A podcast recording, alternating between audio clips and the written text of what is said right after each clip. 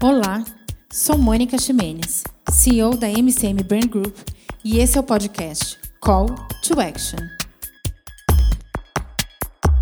Em tempos desafiadores, pandêmicos, abrimos um novo espaço de diálogo para você que quer dançar essa nova música, do incerto, do novo, com novos ritmos e com novas perspectivas. Informar, conhecer e trocar nunca foi tão necessário. Viver nunca foi tão importante. Nossa série de podcasts não é sequencial, então escolha o tema que faz sentido para você, ouça e compartilhe. Bem-vindos ao nosso podcast. Já estamos ao vivo de novo no YouTube também, tá todo mundo aqui. Então agora eu já vou chamar a Joyce e a gente vai começar. Aqui. Estamos ao vivo em todos os lugares. E aí, Joyce, conseguimos! Estamos juntas. Estamos juntas. Era só porque a entrevista hoje era importante demais. Daí a internet ficou Nada sem medo, entendeu? É que o Instagram dá esses bailes mesmo na gente. Você está acostumada, né? Mais do que eu. Oh, né? Acostumada. Então, primeiro eu queria dizer super obrigada, gente. Pensa numa alegria poder, poder entrevistar a Joyce Pascovitch, a pessoa que mais entrevista no Brasil. Daí a gente fica assim, o que a gente pergunta para ela, visto que ela pergunta tudo para todo mundo. Então, eu fiz um roteirinho, mas eu queria primeiro te agradecer. É, eu que agradeço o convite. Que eu estou super feliz. Você, Mônica. É, a vida nos aproximou, eu vou começar contando essa história. A vida nos aproximou por conta de um programa que fez uma diferença absurda na minha vida, chamado Women Women, da UI. É, são mulheres que têm tornado os meus dias mais fáceis nesse momento da pandemia, porque a gente se acolhe, a gente se ajuda, a gente se empodera. É, então tem, tem, feito muito sentido para mim. Eu acho que foi um presente no meio dessa pandemia estar todas Women Women que fazemos parte desse programa. Pois é, e daí para mim foi muito legal conhecer a Joyce dentro desse programa, porque você também foi Women Women. Começa me contando essa história e depois a gente vai para todas as outras. Obrigada. Ah, eu fui, eu só não lembro do ano, Algum. mas eu fui, eu fui escolhida Women Women e isso é transformador na vida da gente, né? Na vida de qualquer mulher empresária. É como uma medalha de ouro no peito, né? Uhum. E então, eu fiquei muito feliz e principalmente que quem escolheu ser minha mentora no programa foi a Luísa Helena Trajano. Ah, é, ela me escolheu. Eu, eu, tive outras duas mentoras, mas nenhuma foi presente feito a Luísa. Eu considero a Luísa a minha grande mentora.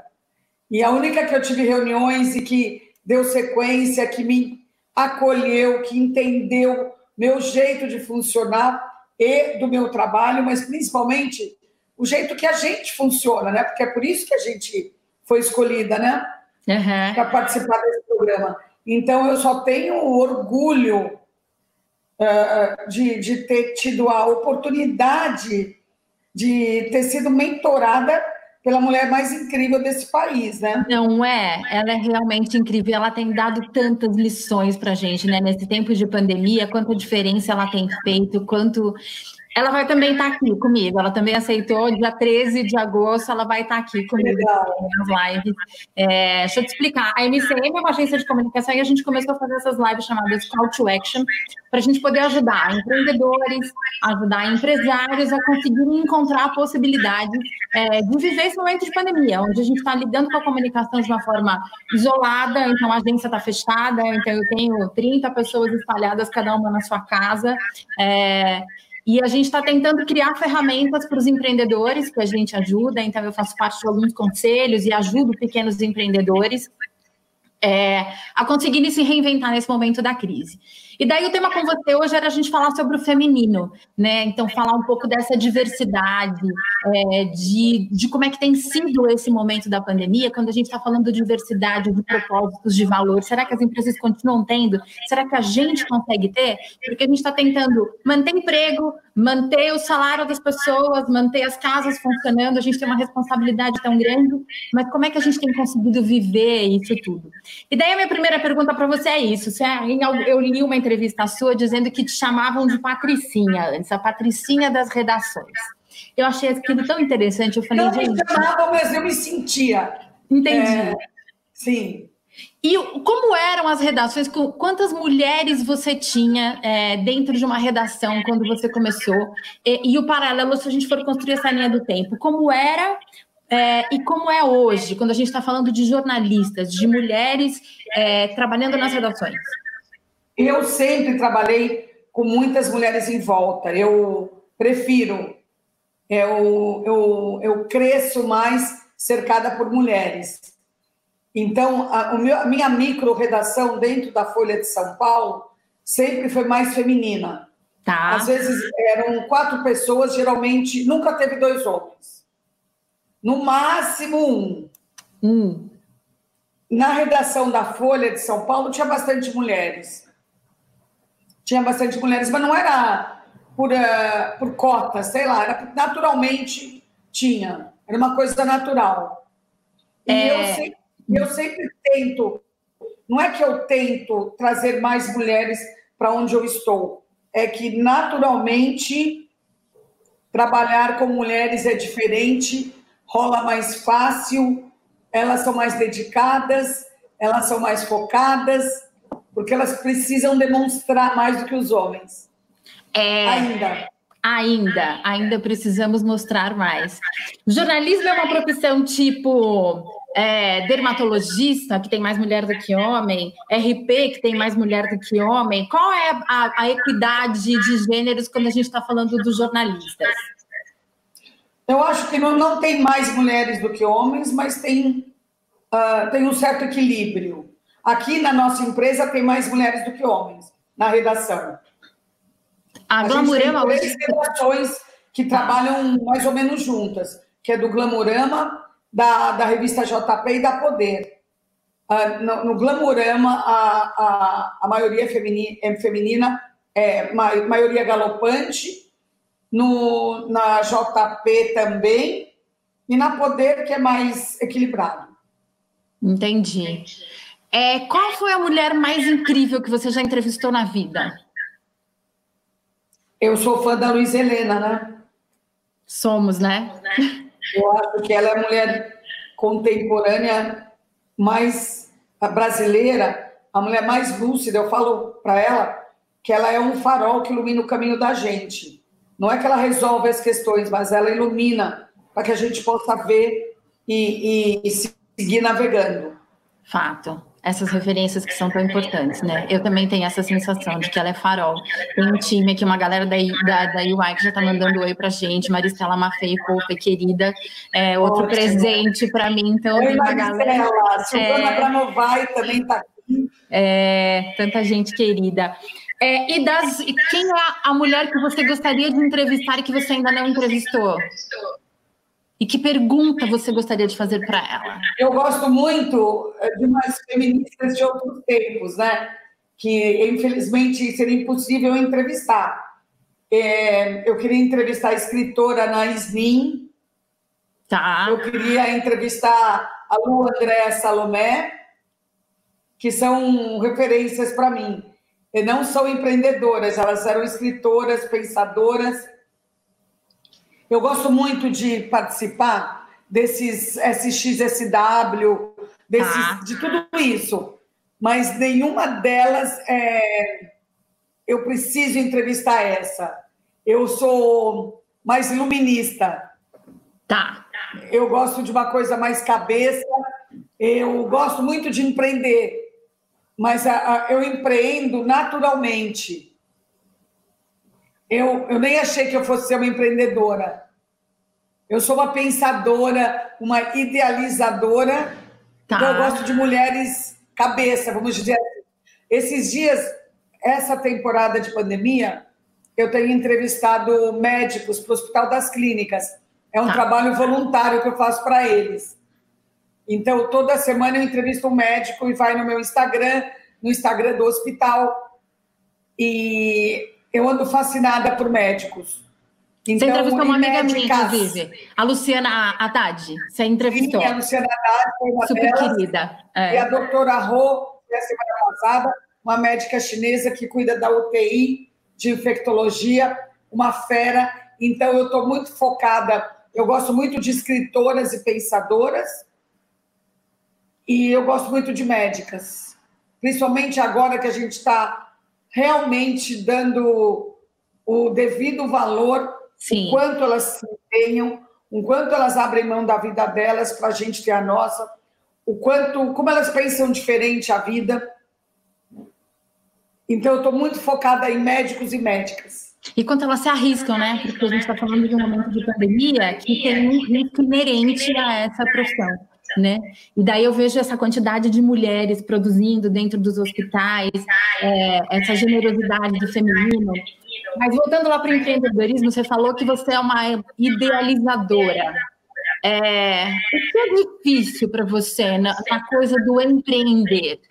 porque idealizar é, é, a parte a parte sonhadora é a parte mais gostosa, né? Eu também tenho um monte de sonhos, assim.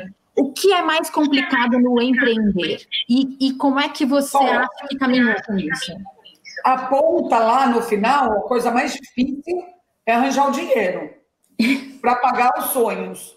Isso. No meio desse caminho, tem uh, você se comunicar com quem você está interessado, você saber lidar com seus uh, parceiros, um, você se pôr no lugar do outro para ele, para ver como ele está te entendendo, como tá. ele está te percebendo, como ele está te decodificando, porque a gente acha que está falando naturalmente tudo, mas junto vem um monte de códigos, né? Uhum. Principalmente mulher, né? Sim. Então, uh, é, é todo um processo, mas é um processo bonito, é um desafio muito interessante em termos de comunicação, em termos de você, de diálogo, de você convencer o outro do que você acredita, trazer Sim. o outro junto para o seu propósito. Uhum. É, isso é muito bonito.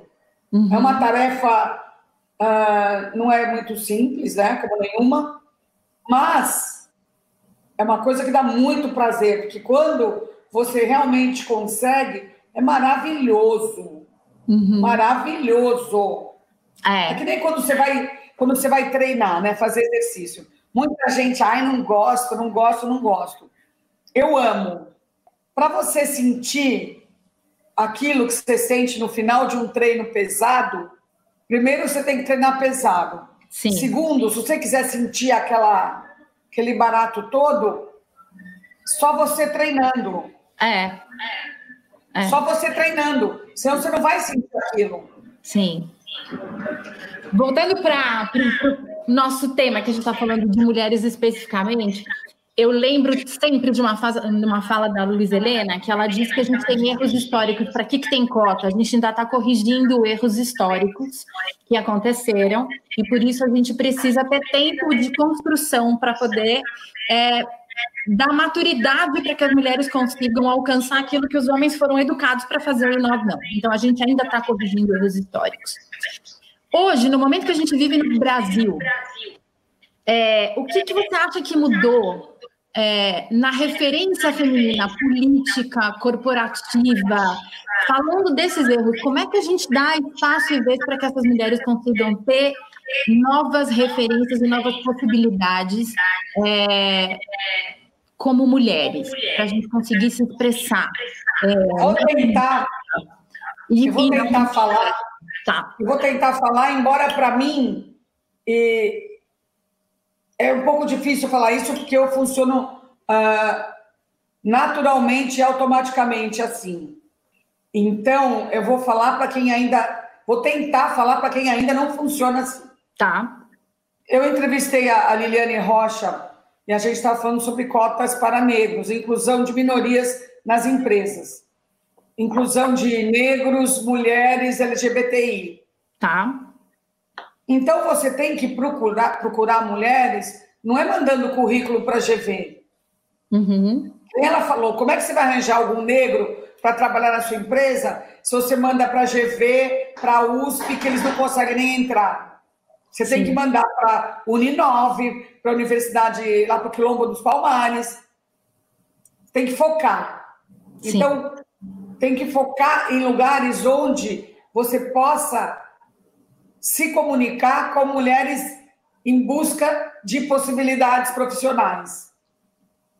Tá. Não adianta só falar, eu quero mulheres, então vou espalhar currículos pedindo mulheres. Não, tem que ter um trabalho, tem que ter um foco.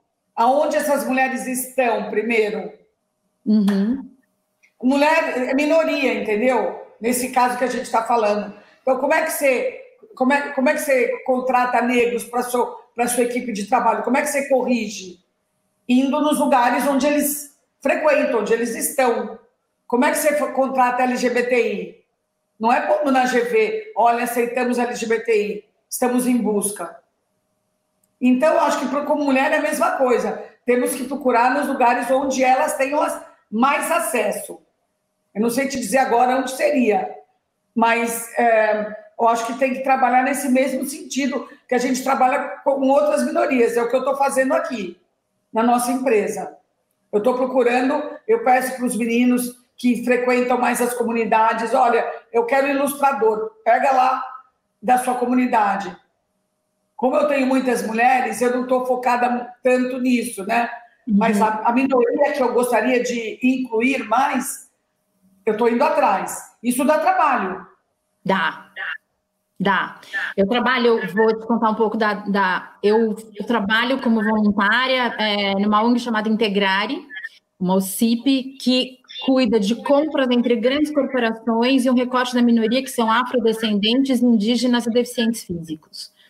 Daí, toda vez que a gente chega numa grande corporação dizendo, olha, a gente tem aqui 500 fornecedores preparados para poder atender uma grande corporação já passaram por mentoria, já foram treinados, já passaram por diversos processos. Daí a grande corporação fala assim: ah, mas é difícil a gente contratar uma empresa de minoria. E por que, que é difícil? Porque uma empresa de minoria não tem a documentação para vender para uma grande multinacional, não tem aquela quantidade de certidões que as multinacionais precisam para poder comprar.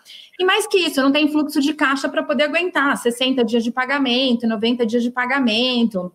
A mesma coisa acontece quando eu estou falando da WeConnect, que é uma outra ONG de mulheres que também trabalha com compras de diversidade entre grandes corporações e empresas lideradas por mulheres. A dificuldade é como é que a gente ajuda essas empresas a flexibilizarem os seus processos para poder incluir empresas de minoria. Certo? Isso eu acho a parte mais difícil. Porque, por exemplo, no meu caso aqui da nossa empresa, é, tem possíveis parceiros que pagam depois de 90 dias para todo mundo, ou é. depois de 120. Eu não vou tentar vender para eles. Eu não, na verdade, eu vou ser sincero, eu não quero eles como parceiros, porque eu acho eles predadores. Sim. Eu não quero incentivar isso. Uhum. Então, tem cervejarias, a maior cervejaria do Brasil, paga assim. 120. Eu acho, eu acho que isso é predador. É. Eu não quero, eu não vou gastar meu tempo para continuar nesse processo no qual eu não acredito, onde a empresa quer parecer que é boazinha, mas não é boazinha, não respeita os menores, não respeita os pequenos. Então, como fazer para isso mudar? Esqueça. Esqueça. Eu acho realmente essas grandes empresas, elas não aprenderam que é o século 21, elas ficam indo lá para Singularity ficam indo para Harvard e voltam tudo igual, querendo ficar mais ricas. E é complicado no momento de pandemia, né? Porque a gente está falando que nos primeiros 60 dias, 650 mil empresas fecharam, né? Então, é, o, o, pequeno empreendedor que já vivia tendo dificuldade para poder sobreviver nesse mundo caótico de conseguir vender recebendo em 30, 60, 90, 120 dias, agora tem uma, um outro enfrentamento que é a pandemia, né? É, e como é que a gente ajuda? Que dica você dá para a gente conseguir ajudar as mulheres continuarem existindo nesse momento pandêmico que elas precisam sobreviver? Porque a gente agora está falando de mulheres. Tem que procurar as outras mulheres é. Tá? Então, nem quando eu entrevistei a promotora Gabriela Mansur sobre violência contra a mulher. Ah. Primeira coisa é você se, sabe, fala com a vizinha, fala aqui. Então, nós, mulheres empreendedoras, temos que olhar para uma empreendedora de sucesso que está ao nosso lado. O que, que você acredita que eu, que eu posso fazer? Uma coisa eu te digo, não procura empresa grande, nem, nem essas multis, porque elas só estão pensando no lucro delas. Uhum. Eu aconselho, inclusive, a parar de consumir produtos delas. Uhum. É. E aí, vamos nos cercar dos pequenos e dos médios. Eu, na pandemia, estou consumindo direto de pequenos produtores. Maravilhoso isso. De postar no meu Instagram. Uh, vamos prestigiar os pequenos produtores e os empregos que eles geram. Então, quando a gente quiser, quando, se você é uma mulher que está precisando de ajuda, procure outras mulheres em volta. É, procura comunidades de mulheres no, no na, nas redes. Procura Instagram de mulheres. Manda mensagem no inbox. Uh, deixa claro o que você gostaria. Se uhum. alguém me procurar no inbox no Instagram e falar, ou então mandar uma mensagem aqui para a central do Glamurama, quando, eles, quando é para mim, eles me chamam, né? Joyce, eu sou uma pequena empresária, estou tendo muita dificuldade, eu vendo um creme especial para o um hidratante especial. Eu vou, eu vou falar com ela e vou tentar ajudar ela. Eu vou perguntar para ela qual é o seu diferencial, Vou aplicar nela uma coisa que eu aprendi com a Sônia Rez na live outro dia. O seu creme é parecido com o dos outros? Então faz o seguinte: põe um, um paninho, um xadrezinho em volta, posta no Instagram, posta no Instagram dos outros, usa as redes. Eu vou dar uma mentoria, eu vou ajudar. Ó, oh, a Martina. Em geral, elas ajudam. Isso. Ó, a Martina Martili Valesca escreveu aqui pra gente. Eu sou pequena produtora costureira. Eu já fiz isso e ninguém me ajuda, Joyce. É... Manda para mim, Joyce, arroba... põe meu e-mail aí, Morgana. Eu vou publicar meu e-mail aí. Como ela chama? Martili Valesca. É, manda um e-mail para mim, tá? Eu vou ver como eu posso te ajudar. Eu, eu também, Martili. Se ajudar, eu vou tentar uma conexão de alguma pequena confecção que eu conheça. Só não pode pensar nos grandes, que os grandes só estão preocupados com eles mesmos. É. E a gente precisa cuidar. Eu acho que esse é um negócio que aconteceu na pandemia, que acho que. Isso. Uma das coisas mais incríveis que aconteceu nesse momento de pandemia foi essa coisa de vamos ajudar os pequenos empreendedores, né? O, o, o, que aparecia no Insta, a possibilidade da gente clicar e marcar um pequeno empreendedor. Aqui em casa, a gente começou a consumir do, do hortifruti que traz no domingo e distribui em São Paulo, os pequenos mercados que estão entregando para a gente, para a gente não sair de casa. Eu sou do grupo de risco, então eu saio de casa super pouco, é, super pouco, assim, raramente. Eu, eu não saí durante três meses, eu estou vindo agora trabalhar, a gente recomeçou. A Casa Glamurema é uma casa muito arejada, é casa. Tá. Muito, muito arejada, tanto no, no, nas janelas quanto lá embaixo. A gente é meia equipe por dia, eu venho todo dia porque eu sou abençoada, eu tenho uma sala só para mim, mas as equipes se alternam, quatro horas só por dia, e todo mundo de máscara, de termômetro, tudo, todos os protocolos. Senão também não sair. Não sair e recomendo que só saiam se for extremamente necessário, com máscara, com luva, com tudo. É, também. A gente ainda não voltou, a gente está num momento, a gente desenhou um novo, um novo portfólio de serviços e produtos, todos híbridos, porque a gente vivia 90% do nosso negócio eram eventos presenciais. Então, os contratos simplesmente desabaram, foi para o zero a receita da empresa, então, de repente, você tem 35 funcionários com zero de faturamento. Como foi você está fazendo? Como você está fazendo para isso? Os primeiros quatro dias eu chorei. Depois que eu parei de chorar, eu falei: bom, agora ou eu guardo todo o dinheiro que eu tenho de fluxo de caixa no bolso e vou viver aí uns anos tranquilo e demito todo mundo, eu vou fazer acontecer. E daí resolvi fazer acontecer. Então a gente mudou o organograma, a gente mudou o portfólio de serviços, saímos desenhando canvas de novos serviços para poder entregar para os nossos clientes um novo portfólio. Vamos fazer evento híbrido, a gente está gravando evento online, a gente está gravando evento em estúdio, com segurança, né? Com máscara, com álcool gel, com tudo isso. É, gravando na casa das pessoas. Então, Legal. aqui em casa, a gente fez aquela live que você viu, eu e meu marido, a gente cantando e tocando e tal, e a gente está distribuindo isso para os clientes. Então, a gente está conseguindo mudar. A gente hoje tinha uma meta de X, a gente reduziu essa meta para 30%, que é o suficiente para a gente tirar menos dinheiro do. É, o que eu tenho dito é que esse ano, se a pessoa terminar mais rica, com mais dinheiro no bolso, é, ou com a mesma quantidade de dinheiro investido que ela tinha antes da crise, ela fez alguma coisa errada. Porque a gente guarda dinheiro na vida inteira para um momento de emergência. E o momento de emergência agora é ser solidário, é ser generoso. É, é a gente conseguir ajudar quem precisa. Então não dá para guardar o mesmo dinheiro, não dá a, a, vaquinha e a poupança que a gente fez a vida inteira tem que ser usada nesse momento. Então a minha decisão como empreendedora foi: eu vou manter essas pessoas o máximo que eu puder, é, vou desenhar novos produtos, novos serviços. É, e a gente está conseguindo sobreviver. A nossa meta, a gente reduziu para 30% para a gente sobreviver e chegar em 2021 existindo. É, então a meta é existir. Tá ótimo, aí você já está no lucro. É, e daí a gente mantém as pessoas e estamos fazendo acontecer.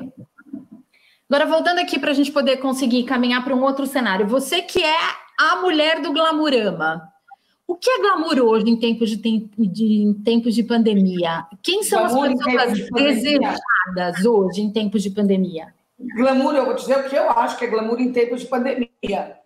É o que a gente tenta fazer aqui. Glamour em tempos de pandemia é a primeira coisa você recolher o flap, olhar para o outro, olhar não é para o outro, olhar em volta de você quem está precisando de ajuda, que é o jeito. Não adianta sonhar alto. Vai lá no teu bairro, aprendi isso com o padre Júlio Lancelotti.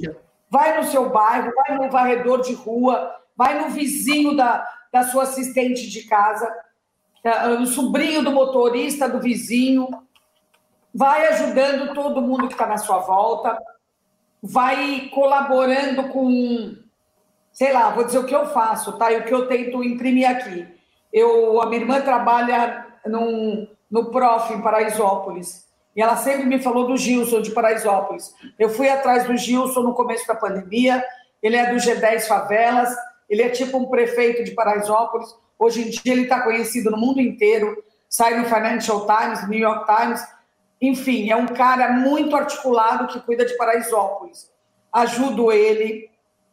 Então, o que é glamour hoje em dia? É você ir atrás das causas que você acredita que estejam precisando de uma coisa que você tem para dar.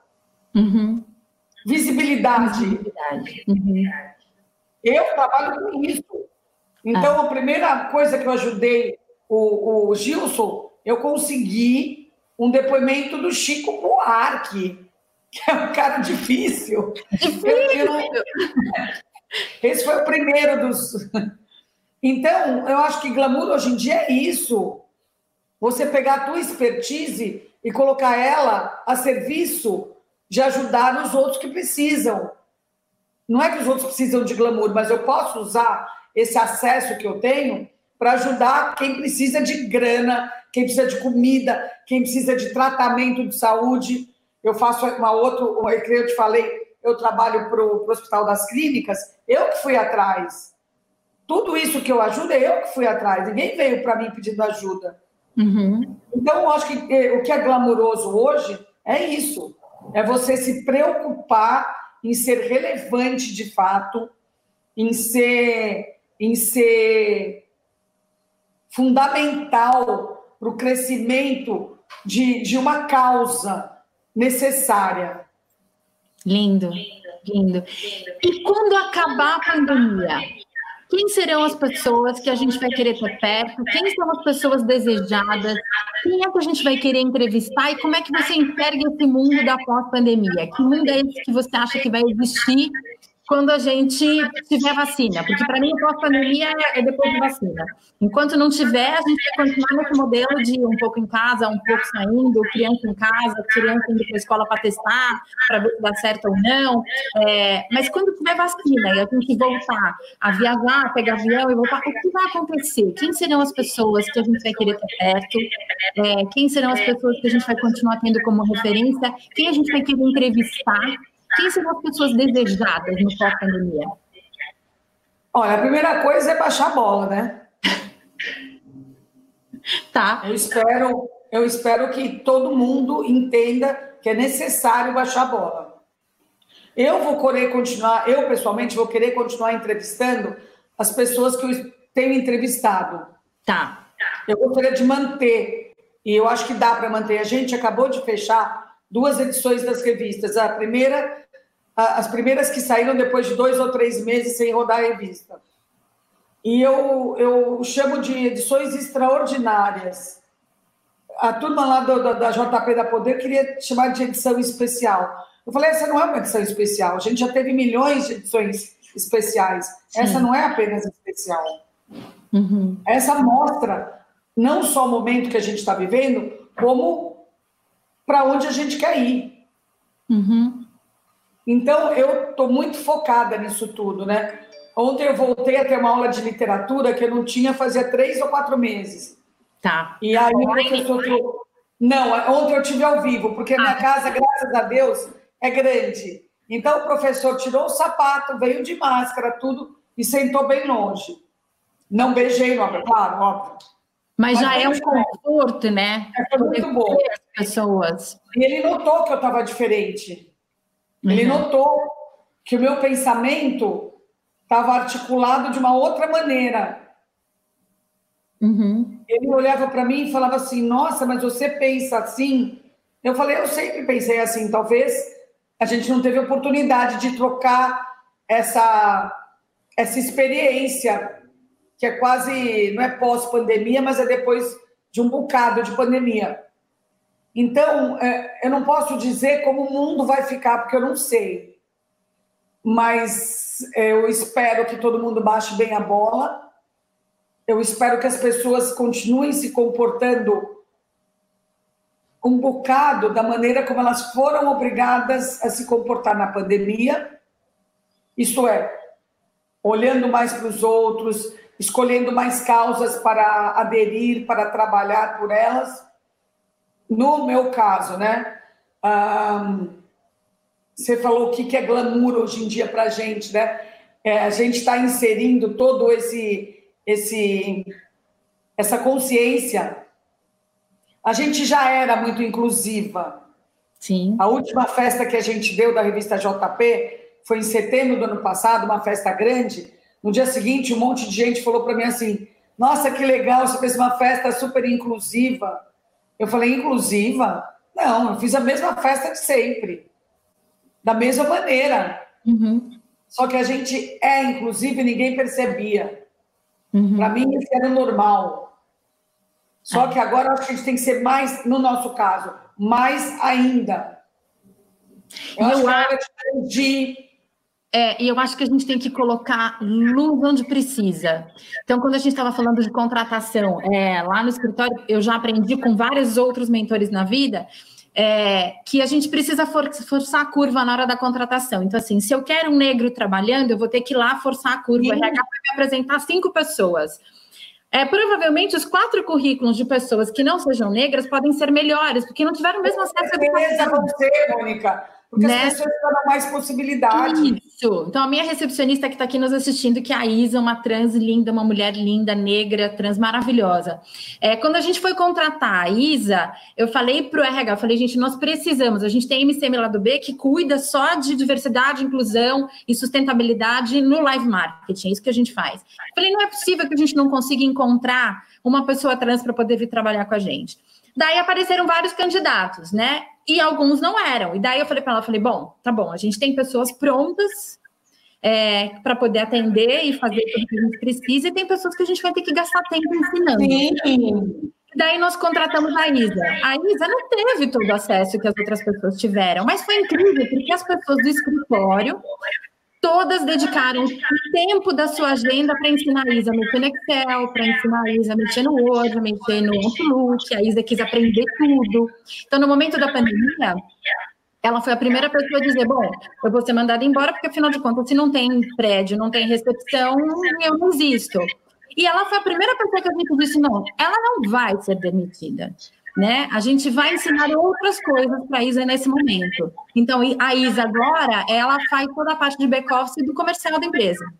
E ela se desenvolveu. A gente tem internet na casa dela, ela levou o computador e a gente desenvolveu para ela aprender a mexer no pipe drive, ela que inputa todos os dados. Então, assim, as pessoas não nascem prontas, mas quando a gente quer fazer as coisas acontecerem, a gente corrige os erros, a gente coloca luz e a gente consegue criar referência para que as pessoas continuem, continuem se desenvolvendo. E eu acho que do, do call to action, que são as nossas lives, a gente conseguir dar força motriz para as pessoas olharem e encontrarem novas referências e novas possibilidades, porque depende da gente. Acho que esse é, é o mundo da pandemia, é o mundo da generosidade. Sim. É, que mundo é esse que vai vir depois? Eu também não sei, mas é aquele que a gente construir. É, Exatamente. O mundo pós-pandêmico é aquele que a gente está construindo durante a pandemia. Então, tem que manter depois, né? É isso aí. A gente está acabando, mas eu queria te fazer uma pergunta que eu faço para todo mundo quando eu termino as minhas lives. O que, que você quer comemorar em 31 de dezembro de 2020? Eu quero comemorar ter sobrevivido, eu e as pessoas em volta de mim, e todo mundo que, que conseguiu sobreviver em termos de saúde, e eu, pessoalmente, eu quero agradecer, em vez de comemorar. Sim. É. Para mim, foi um, foi um momento de consciência, de realizações, de descobertas. E então, para mim, a, a pandemia me, me fez virar uma pessoa muito melhor do que eu era e me beneficiou com, com, com resultados é, não financeiros, mas de ações é, que me deixaram muito feliz. Então, na verdade, no final do ano eu só vou agradecer. Que linda. Eu queria terminar dedicando essa live. No domingo eu fui enterrar o meu primeiro amigo vítima de Covid. Hum. Foi o primeiro enterro de carreata, onde a gente não podia abraçar ninguém, a gente não podia ver ninguém, a gente não podia estar com as pessoas que estavam lá chorando. E foi muito difícil me despedir do Loca no domingo, é, um menino de 40 anos, com dois filhos pequenos. E ontem o irmão dele, que trabalha comigo há 15 anos, foi internado também com Covid, e a mãe dele hoje de manhã também com Covid. Então, eu dedico essa live a todos eles. É, e eu espero que dia 31 de dezembro a gente consiga agradecer a vida, as pessoas que nos tocaram durante esse tempo é, e que a gente construa um mundo melhor. Obrigada pelo seu tempo, obrigada pela Obrigada a você, Mônica. Boa sorte para os seus amigos e funcionários e a mãe dele, que eles se recuperem bem tem muita gente se recuperando, e eles vão se recuperar, e que a gente possa comemorar uh, no final do ano agradecendo. Isso, agradecendo a vida que nunca foi tão desejada, tão importante. E através de pessoas como você, a gente vai encontrar caminhos de generosidade para continuar ajudando as pessoas e Nossa. continuar fazendo as coisas acontecerem. Nossa. Obrigada demais. Foi muito bom, viu? Parabéns pelo seu trabalho. Obrigada, querida. Parabéns para você também. Obrigada. Um beijo para Isa. Manda um beijo, ela está aqui também. Isa, beijada pela Joyce. Obrigada, querida. Tchau, beijão. Tchau, beijo. Gente, obrigada. É, desculpa as lágrimas no final. É, mas é, são dias de, de emoção, são dias de, de generosidade, de amor. É, e eu espero que a gente continue se encontrando, encontrando, fazendo novas possibilidades de novos encontros à distância, é, transformando o mundo num lugar melhor para a gente poder celebrar a vida. É, Obrigada porque vocês tiveram paciência de nos esperar voltar, porque a gente estava com problemas na internet hoje. É, foi incrível poder conversar com a Joyce, uma mulher que eu admiro tanto e que tem feito diferença na vida de tantas pessoas com as entrevistas que ela tem feito. Que a gente continue, que a gente continue tendo força. Quinta-feira tem mais live e a gente se encontra de novo quinta-feira às 17, para a gente poder continuar contando histórias e ajudando as pessoas a caminharem. É, Obrigada. Um bom dia para todos vocês e que a gente siga acreditando e tendo esperança em fazer coisas melhores pelas pessoas e sendo generosos e caminhando. Obrigada pelo dia de hoje. Obrigada por ouvir esse episódio. Se foi legal para você, não esqueça de compartilhar com alguém. Seguimos nas entrevistas e gravações e toda semana subiremos mais conteúdos para te ajudar a enfrentar esse momento agindo. Nos encontramos novamente no próximo episódio. Eu sou Mônica Ximenes, CEO da MCM Burn Group, e esse é o podcast Call to Action.